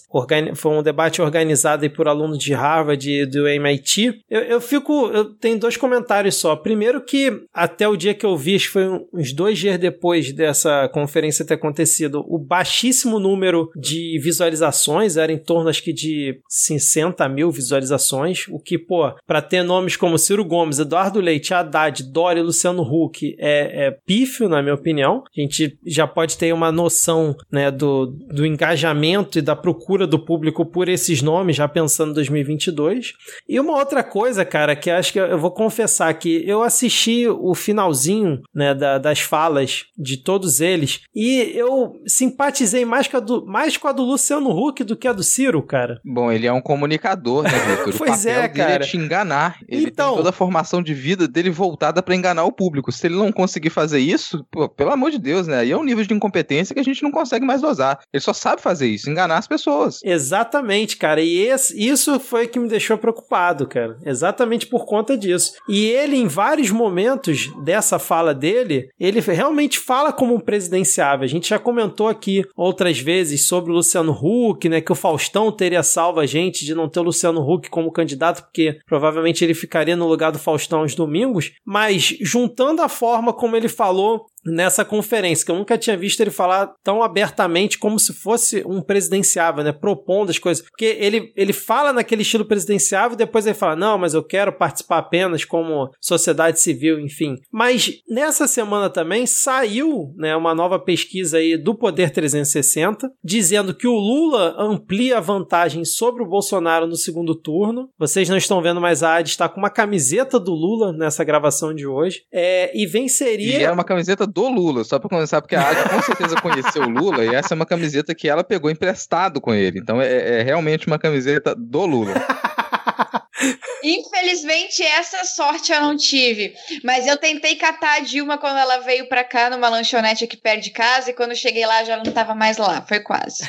e aí, tipo, em março, essa diferença, né, num, num provável segundo turno era de 41 pro Lula e 36 pro Bolsonaro. Agora, nessa pesquisa que saiu semana passada, é 52 pro Lula e 34 pro Bolsonaro. Mas um fato que eu achei curioso é que o Luciano Huck, no segundo turno, segundo a pesquisa do Poder 360, venceria o Bolsonaro por 48 a 35 e os demais nomes, Ciro, Dória e Moro, perderiam ou empatariam com o Bolsonaro é, no segundo turno. Vocês acham que realmente ainda há chance aí do Huck tentar se engraçar, tentar realmente vir como candidato, essas pesquisas já incluindo o nome dele? Vocês acham que o Lula realmente consegue manter isso até 2022? Como é que vocês enxergam isso? Cara, acho que a não ser que alguma coisa muito diferente aconteça, é, eu acho que dá para quase cravar que o Luciano Huck ele vai ser candidato. Inclusive, ele já anunciou que não vai renovar contrato com a Globo. Sério? Anunciou? Então, ele, já, já. Isso foi, acho que faz alguns, faz uns, uns dois, três meses que,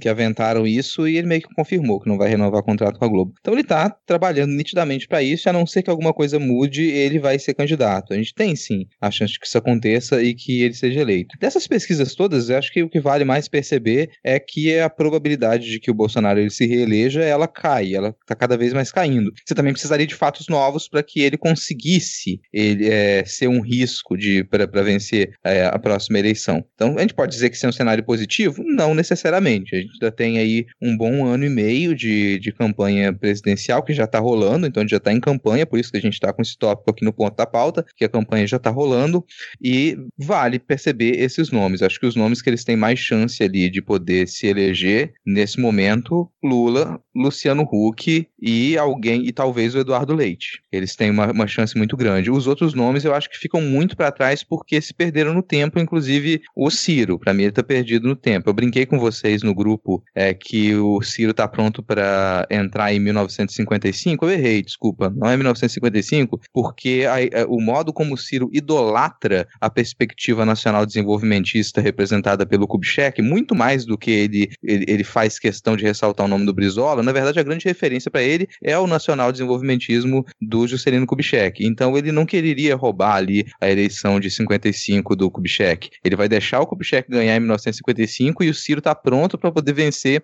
a eleição de 1960 e começar ali o, o é, assumir a presidência em 1961. Porque é esse o planejamento do Ciro, sabe? Vem com essa porcaria de nacional desenvolvimentismo. O mundo está respirando outros ares, o mundo está pensando em outras perspectivas, já está se aventando uma, um, um, um anticonsenso de Washington, porque você tem que repensar a merda que os 40 anos de neoliberalismo fizeram, e o Ciro quer dar passos atrás e fazer a gente imaginar que a gente vai ter um plano para construir uma empresa, uma, uma, uma, indústria nacional sólida, baseada na exploração excessiva de recursos naturais. Ele está indo na contramão da realidade, cara. Alguém, por favor, ali troca a maconha do sujeito, porque, como a rádio falou, tá completamente mofada. Eu não sei o que, que. E é esse tipo de plano que você vê em nacional desenvolvimentismo em 2021, sabe? A gente percebendo que isso não funcionou durante esse tempo todo e não vai funcionar novamente está completamente pirado. Agora, ele vai continuar insistindo e você tem que considerar um, o discurso que o discurso do Ciro vai colar para algumas pessoas e ele é mais preocupante para gente com uma pessoa que pode deslocar os votos antipetistas, a raiz antipetista para votar no Ciro do que propriamente os bolsonaristas. Tem uma diferença muito grande entre bolsonarista e antipetista e isso que o Ciro, o Ciro Gomes representa é o antipetismo. Ele tem muito mais ódio do que o PT representa representa, do que da, das chances que ele perdeu por conta do PT, do que do, do bolsonarismo e do, do fascismo que domina o Brasil hoje. Essa ele vai tentar puxar essa articulação de centro, que no Brasil não existe. No Brasil não existe centro, existe direita. O centro no Brasil é a direita. E o Ciro ele tenta se colocar como candidato de direita. Eu vou me estender só mais um pouco na análise, rapidamente aqui, porque tem um tipo de ilusão que a campanha e o projeto do Ciro ela coloca. A gente estava discutindo isso aqui em casa outro dia, que é uma, uma ilusão que a gente já passou por ela também, que é a de que existe no Brasil uma, uma liderança econômica, um tipo de burguesia que estaria disposta a manter a estrutura social minimamente saudável. Só que a gente sabe que isso não existe essa burguesia que apoiaria um projeto nacional desenvolvimentista, que apoiaria uma ideia de um Estado minimamente forte para manter garantias sociais e assim você ter uma estrutura trabalhista que ela possa permitir que o empresariado ele tenha lucro a médio e longo prazo em algumas décadas, ela nunca existiu. Então eu vou sugerir ele para os ciristas, não para o Ciro, porque ele é uma pessoa extremamente letrada, extremamente culta. Então ele talvez deva saber a merda que ele está fazendo ao tentar encarar um, um projeto desse, mas está tá pirado demais no antipetismo para perceber isso. Então eu sugiro para quem se acha serista, vai ler A Revolução Burguesa no Brasil, do Florestan Fernandes, para você descobrir que desde a primeira metade do século XX a gente já sabe que não existe esse tipo de burguesia no Brasil que vai apoiar um projeto nacional desenvolvimentista. Isso nunca aconteceu, não existe. Olha, eu quero só dar um adendo ao que o Rodrigo falou sobre o Ciro Gomes e o ódio ao PT e destacar esse pedaço aqui de uma entrevista que ele deu à Folha de São Paulo, acho que uns dois dias atrás. Uh, a repórter perguntou: em 2018, muitos na esquerda o criticaram por viajar para Paris no segundo turno da eleição, em vez de declarar apoio a Haddad contra Bolsonaro. O senhor se arrepende disso? E ele respondeu: pelo contrário, eu faria hoje com muito mais convicção. Em 2018, fiz com grande angústia, aquela eleição já estava perdida. E aí a repórter pergunta: em caso de segundo turno entre Bolsonaro e Lula em 2022 vai para Paris de novo? E aí ele fez a seguinte piada: como brasileiros não podem viajar para a França por causa da pandemia, nesse caso vou para Tonga da Mironga do Cabuleté, que já também proibiu voos do Brasil. No dia seguinte do Ciro Gomes ter falado isso, Tonga proibiu voos do Brasil. Ai, cara, é isso, cara. Essa é a representação do Ciro. Eu tô com o Rodrigo, né, no que ele falou, inclusive na parte do Luciano Huck, cara. Eu tô começando. Eu, até duas semanas atrás não, não tava pensando dessa forma, mas agora eu tô começando a acreditar que Luciano Huck possa ser a tal terceira via aí que forças do mercado, da imprensa, sei lá, do Raico Parta estão, vão querer tentar vender e colocar ele né, nessas simulações, inclusive de segundo segundo turno, é, acho que traduz bem essa forma. É, algumas pessoas vieram comentar sobre Luísa Trajano, né? Se ventilou o nome dela e tal, mas eu, eu não, não acredito. E eu acho que a única terceira via possível em 2022, considerando que eleição é, para presidente é muito personalista, né? Para governador e prefeito também, mas principalmente para presidente, tem gente achando que não, mas porque o Ciro fazendo aliança com o PSD, com o PP com essa porrada de partido vai conseguir ganhar capilaridade, ter palanque em todas as cidades, estados, e aí sim vai conseguir alcançar os 30% que não votariam nem no Lula nem no Bolsonaro. Eu discordo completamente. Eu acho que é muito mais fácil é, parte desses votos numa talvez reedição do que quase aconteceu ali em 2014, né, com a Marina quase chegando no segundo turno, é, para um nome que realmente está fora né, da política e vem aí com, com esse ar vendendo coisas bonitas, palavras bonitas de um comunicador que sabe vender o peixe, como bem o Rodrigo falou, que parte da galera acho que não tá muito afim de ficar ouvindo Ciro, Marina, não quer mais ouvir essa galera, né? Então eu começo a acreditar realmente que seja possível aí termos Luciano Huck como a terceira via é para 2022. Não que eu acho que vai ganhar, mas pode ser que tenha seja competitivo e só fazendo observação, né, que o STF na quinta-feira passada é, decidiu realmente que o Lula é, tá elegível, decidiu referendar a decisão do Faquin, né, de anular as condenações é, do Lula e por 8 a 3 o Lula está livre, leve e solto para disputar a eleição de 2022, caso ele queira, até que, sei lá, arrumem outro julgamento relâmpago e tirem esses direitos dele. Bom, só para comentar que sim, tem algumas vias aí. A primeira via para a eleição de 2022 é Lu, a segunda via é lá e a terceira via é lá também. Então, Lu, lá, lá é, são as vias que a gente tem nesse momento para Não, quando eu falo que o Hulk é a terceira via, eu não digo pra gente, eu digo no cenário Agora, da cê, eleição. Mas você pode imaginar assim uma candidatura aí de Luciano Huck presidenciável com Luísa Trajano vice, e aí você tem um planejamento de governo que é, você tá ali com 60 bilhões para poder trabalhar com Minha Casa Minha Vida, isso poderia ser distribuído, mas isso é muito simples, Vitor,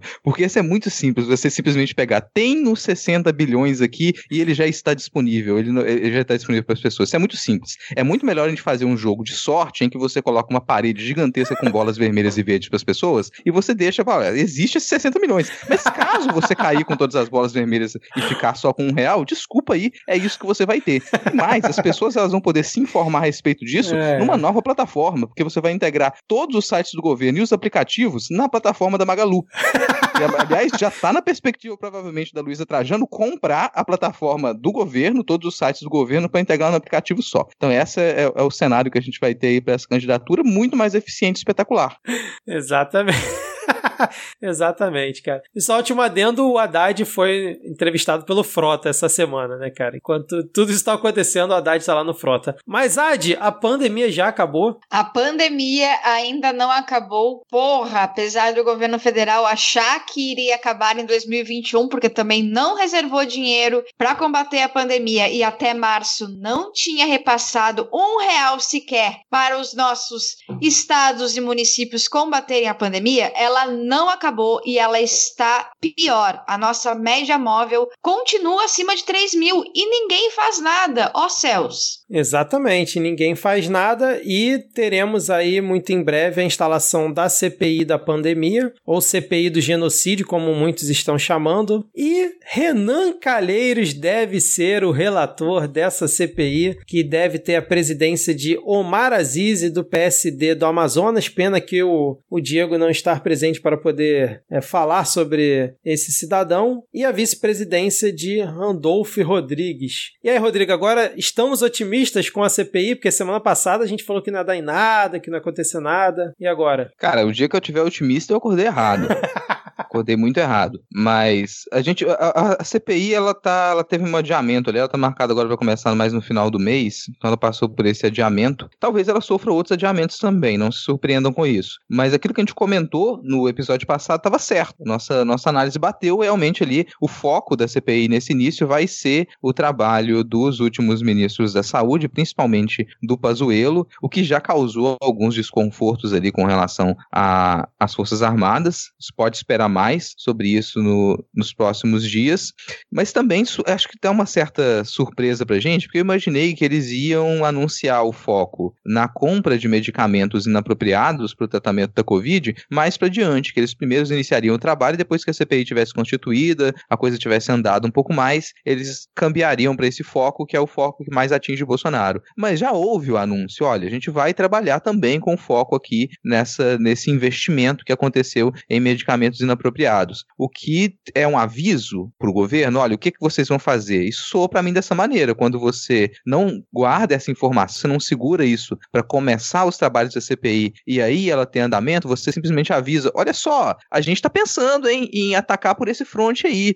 a gente está pensando, deixa eu te avisar aqui, porque a gente está numa disputa, eu queria dizer que a gente vai colocar, a gente vai investir desse lado. Se você quiser se proteger daqui, é bom você se proteger de agora. Ou se você quiser, de alguma maneira, entregar algo pra gente, né, de alguma maneira conversar com a gente, falar por que, que vocês vão investigar nessa frente, será que vocês não querem mudar de ideia? Soou para mim desse, desse modo, como se a composição da, da CPI ela tivesse interessado em fazer algum tipo de acordo, porque você não precisava anunciar isso. Então já é uma CPI que ela nasce meio estranha, nasce meio estranha e eu tenho receio de que ela não vai dar em nada porque vão ter acordos ali por trás da, das cortinas com o, o governo para você tentar deixar de fora pontos que eles seriam mais tocantes ao Bolsonaro diretamente. Pois então, o Randolph Rodrigues, que é o possível vice-presidente da CPI, ele já tinha preparado uma lista de sugestões com 18 temas para debater. Entre os temas, a estratégia de comunicação do Ministério da Saúde, ações de vigilância no mapeamento da pandemia. Aí, já logo no tema 3, produção e distribuição de cloroquina em tratamento precoce. Aí depois, fechamento de mais de 4 mil leitos por não renovação de contratos nos hospitais federais do Rio de Janeiro,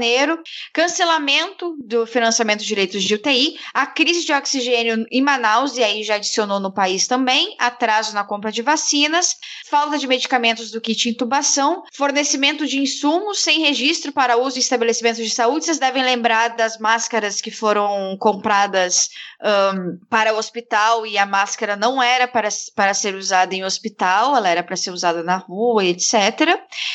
Uh, falta de testes, vocês devem lembrar também do Paulo Guedes prometendo os 40 milhões de testes, até hoje onde está. Falta de respiradores, falta de estoque de seringas e agulhas, os testes vencidos que estavam foram guardados num galpão em Guarulhos, a visita a Israel, a transferência do Fundo Nacional de Saúde para estados e municípios e duas portarias, uma que cria a Câmara Técnica Assessora em Imunização e Doenças Transmissíveis e outra que, que cria o Gabinete de Crise da Covid-19. E também o orçamento de 2021 e as verbas para a saúde. E aí aquilo que a gente que eu falei logo no início sobre não ter não ter previsto no orçamento para para combate à pandemia e não ter os repasses até até março. Enquanto eu estava falando esses temas, eu espero que tenha passado um filme na cabeça de vocês e relembrando da gente comentando sobre cada uma dessas coisas.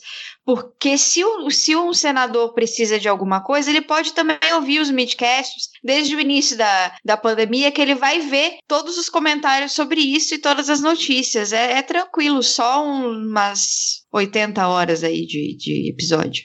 É uma, uma notícia que eu achei curiosa, né, que tá até aqui na pauta, que é a cúpula da CPI quer é, a investigação inicial nas quedas de Mandetta e Tais. Cara, isso tá mais do que já noticiado, pô. O próprio Bolsonaro já falou qual foi o problema, o Mandetta já cansou de falar, o Tais. Eu sei que é preciso ouvir isso, né, formalmente dentro da CPI, mas eu sinceramente não sei se começar os trabalhos pelo Pazuello, sim, obviamente, né, porque tem muita coisa ali nebulosa, mas o Mandetta e o Tais, cara, nenhum dos dois dois assinou o protocolo do, do tratamento precoce, né? É, o Tais ficou menos de um mês, o, Mandetta, né, ainda meio que tentava pregar ali um isolamento social, apesar de, de ter abaixado a cabeça para vários desmandos do Bolsonaro, mas saiu mais ou menos no início. O Pazuello acabou ficando a maior parte do tempo. Então, você focar essa investigação inicial nas quedas deles, tipo, ah, realmente o Bolsonaro quis que você é, fizesse lá o, é, o trata fizesse o protocolo de tratamento da hidroxicloroquina, porra, isso aí já tá mais do que noticiado. O próprio Bolsonaro admitiu. Então, é, não sei se talvez seja uma, uma certa perda de tempo começar por esses dois, cara. Tem um negócio que é, não vale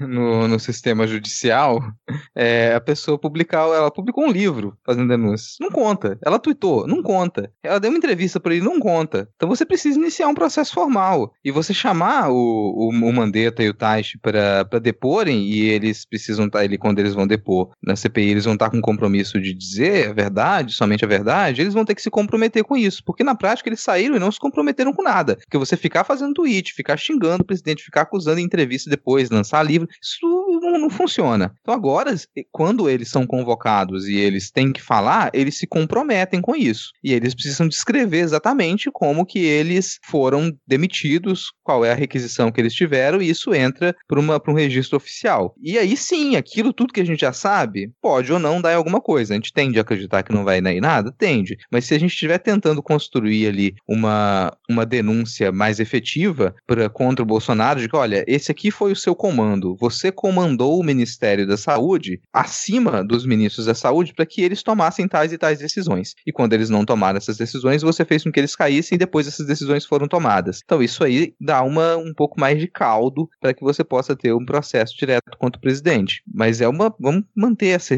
ilusão né, de que isso pode acontecer. Na prática, eu não duvido nada que o Taish o Mandetta eles é, fiquem em silêncio, se recusem a responder algumas perguntas ou tentem se desviar. Vai ter a cara cara dura de publicar um livro com tudo aquilo, mas na hora que tem que falar realmente numa CPI, não sei se o Mandetta iria lá e falaria de verdade. Não, eu concordo com você plenamente. Até comentei que eu sei que tem que levar os caras para né, ter esse registro na CPI, mas para mim isso deveria ser feito né, depois que você é, esmiuçasse tudo do Pazuelo, da, de quem estava junto com o Pazuelo, aqueles secretários lá maluco, aquele do broche de caveira e tudo mais, o próprio exército, por que, o exército fez a produção de cloroquina, né, simplesmente amando do, do Bolsonaro, sendo que tinham é, protocolos internos do Exército né, que recomendavam isolamento social, como, aquele, como, o próprio, a, como o próprio comandante agora do Exército diz, como tinha aquele relatório do Exército também que mostrava para o governo a possibilidade de quantos mortos teria. Então, assim, eu acho que isso seria mais é, importante né, e produtivo do que você chamar o Mandeto Taish, mas eu concordo que realmente tem que chamar os dois também. Só não acho que começar essa investigação buscando né, alguma coisa nas queda, na queda deles, eu acho que seja produtivo. Mas vamos lá. É o nosso último fio de esperança, né, cara? É, a ideia deles é construir uma linha do tempo para que eles possam entender desde o início onde foi que, que tudo se, se desgrambelou. É uma, é uma boa opção de, de organização, porque daí você consegue revisitar tudo, tudo aquilo, né? Mas eu concordo contigo, em ordem de, de de prioridades, é, em ordem de importância, não, não seria uma grande importância. É óbvio que, que derrubar dois, mini, dois ministros médicos por causa de, de cloroquina é, é um absurdo, mas é, não é, é o pior. Não é o pior. A gente já está tão acostumado com o pior, né? Que é o Pazuelo. Uh, eu acho que a gente quer, talvez, uma CPI que, que agilize uma situação que para nós parece ser muito fácil, porque a gente vê isso todos os dias e comenta e tudo mais, mas que é preciso ver e esmiuçar os mínimos detalhes para que uma CPI é um pouquinho é um negócio um pouco mais complicado assim e confuso e processos jurídicos, né? Você precisa entender todos os detalhes para você poder julgar o que está ali na sua frente. É isso. Então vamos fechar aqui esse bloco. Vamos agora Ad para o adivinha.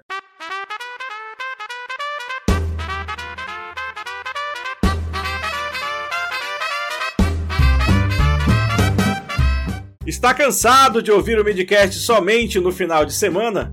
Seus problemas acabaram! Conheça conteúdo exclusivo para apoiadores do Midcast. Para participar, acesse picpay.me barra midcast ou padrim.com.br barra midcast e participe da nossa campanha de financiamento. Apoie a mídia independente e deixe nosso trabalho ainda mais supimpa. Obrigado!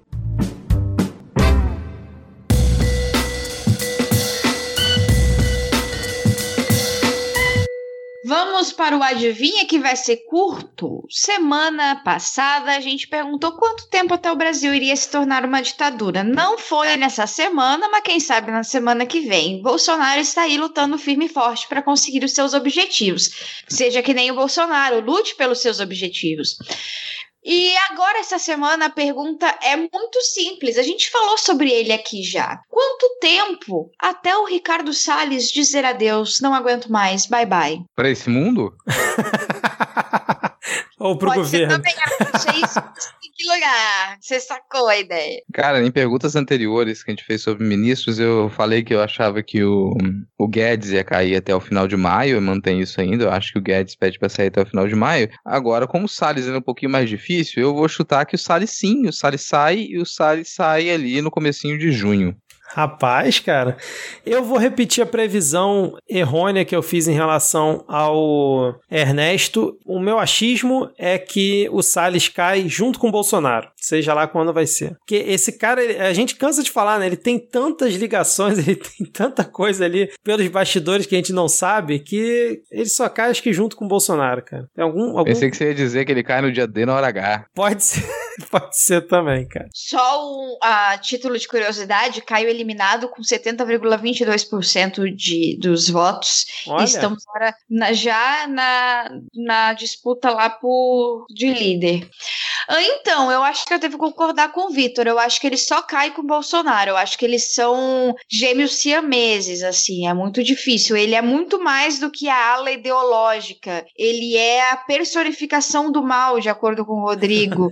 ele é o maior vilão. E, cara, ele é o braço direito do Jair Bolsonaro. Jair Bolsonaro só confia nos filhos e no Ricardo Salles, porque ele sabe que, que vai dar uma coisa muito ruim pro Ricardo Salles fazer, e ele vai fazer e vai exceder as expectativas dele. Então eu devo concordar com o Vitor. Excelente, Ad. Vamos ver então quem vai acertar. Espero que seja eu e a Ad, porque aí o Bolsonaro cairia antes de junho, né? É, na melhor perspectiva aí para ser antes do Rodrigo. Bom, agora chegamos ao final do episódio. Vamos para o nosso momento dos salves e depois para as dicas culturais. Ad, hoje eu coloquei você começando aqui na pauta. Olha só, porque o Gelson pediu um especial, então lá vai. Ou não, mais um salvo pro Gelson. Espero que você fique feliz, cara. Ursere 2 falou: Olá, queria mandar um beijo e um abraço para minha querida esposa Tatiane minha filhinha Maria Flor. Ai, que fofinho!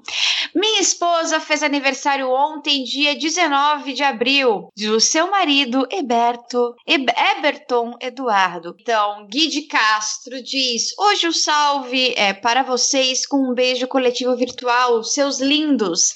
Mesmo com todas essas notícias, vocês me deixam alegre todas as semanas. Boa gravação, muito obrigada, Gui. Fico muito feliz que o nosso, a nossa tortura aqui seja de grande alegria para vocês. O Everton Well mandou um salve para ele porque por causa da gente, ele tá tendo bons argumentos para desbancar falácias das tias bolsominions. É para isso mesmo que a gente tá aqui, pra gente incentivar você a acabar com a sua família. Rodrigo, você já imagina Rodrigo, vocês já imaginaram que o Everton pode estar chegando lá no encontro lá com a Chase falando, não, mas porque o Rodrigo e a Ad lá do Midcast me falaram que. E aí ele vai e usa o argumento, cara. Olha, olha que ponto chegamos. Cara, é possível que isso esteja acontecendo, assim. E eu vou lembrar aqui que a Ad ainda tudo bem, porque a Ad é uma escrava dos fatos. né? Então eu acho que se for pra usar um nome, é melhor usar o nome dela. Ai, ai. Bom, vamos seguir aqui, porque o pessoal lá do podcast Paquitos de Meia Idade pediu pra mandar um Fora Bolsonaro no nome deles, né?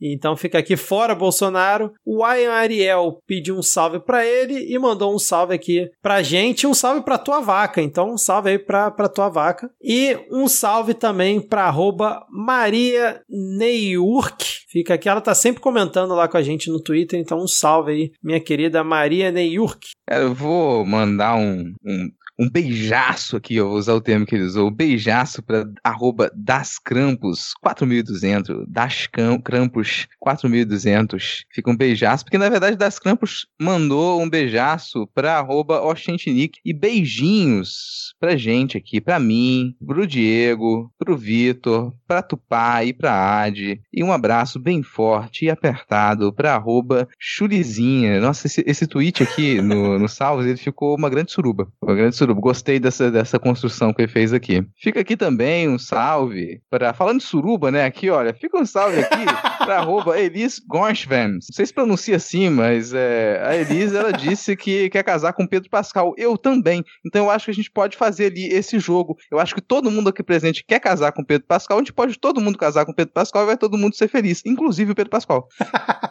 Fica, fala, pô, pessoas sumidas aqui, cara. A gente já tá nessa, nesse papo gostoso, então já manda um chega mais aqui pra Lívia Santos também. Ela pediu um salve, ainda faz tempo que, que a Lívia Santos não, não aparece aqui, então fica aquele abração e salve para ela também.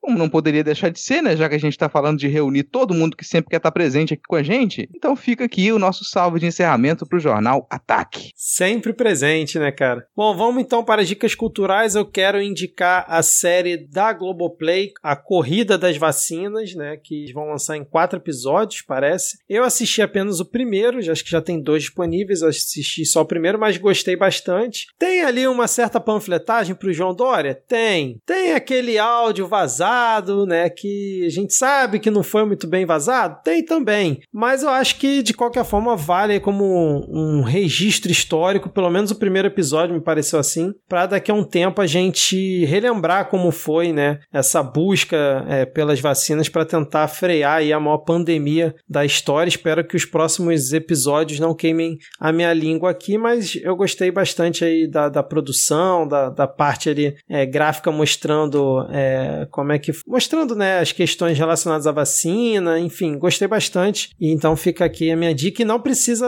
é, ter assinatura da Globoplay, né? Basta ter ali o login da, na Globo.com, que tá de forma gratuita. Cara, no meu podcast, o podcast que eu vou indicar essa semana é o PDF. O PDF é o pós-fácil do fim. Então a gente tá pensando que a gente tá no fim do mundo, realmente a gente tá. Esse é o fim dos tempos. Agora, mesmo no fim dos tempos, é bom que você tenha leituras para que você consiga compreender toda essa desgraça. E o pós-fácil do fim, ele é um podcast que ele, a cada episódio, discute um texto que é fundamental para a gente entender esse momento apocalíptico no, apocalíptico no, no, qual a gente vive. Ele não lança episódio sempre, assim. Tem, os episódios são bem espaçados porque os textos eles são bem relevantes. Então você tem episódio que vai pulando meses, assim, sem e aparece. O último foi sobre um texto do Rick Bernstein, que é o texto. É, eu achei que eu entendia a direita americana até o Trump me provar o contrário. Então é um tipo de texto que é discutido lá. O episódio anterior era um texto do filósofo Rodrigo Nunes, que é todo lado tem dois lados. Esse tipo de conteúdo que você vai encontrar no podcast pós-fácil do fim, tá linkado aqui na descrição do episódio com todas as possibilidades para assinar em qualquer tipo de agregador, é só clicar no link.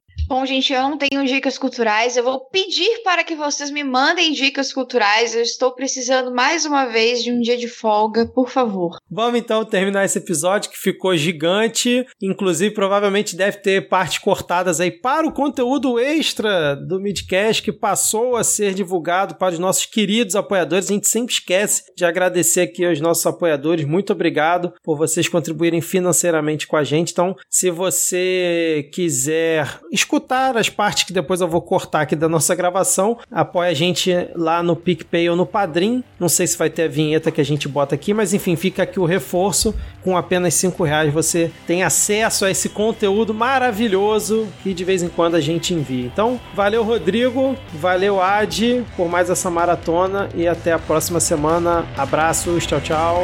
Valeu, falou. Valeu, galera. Tchau, tchau.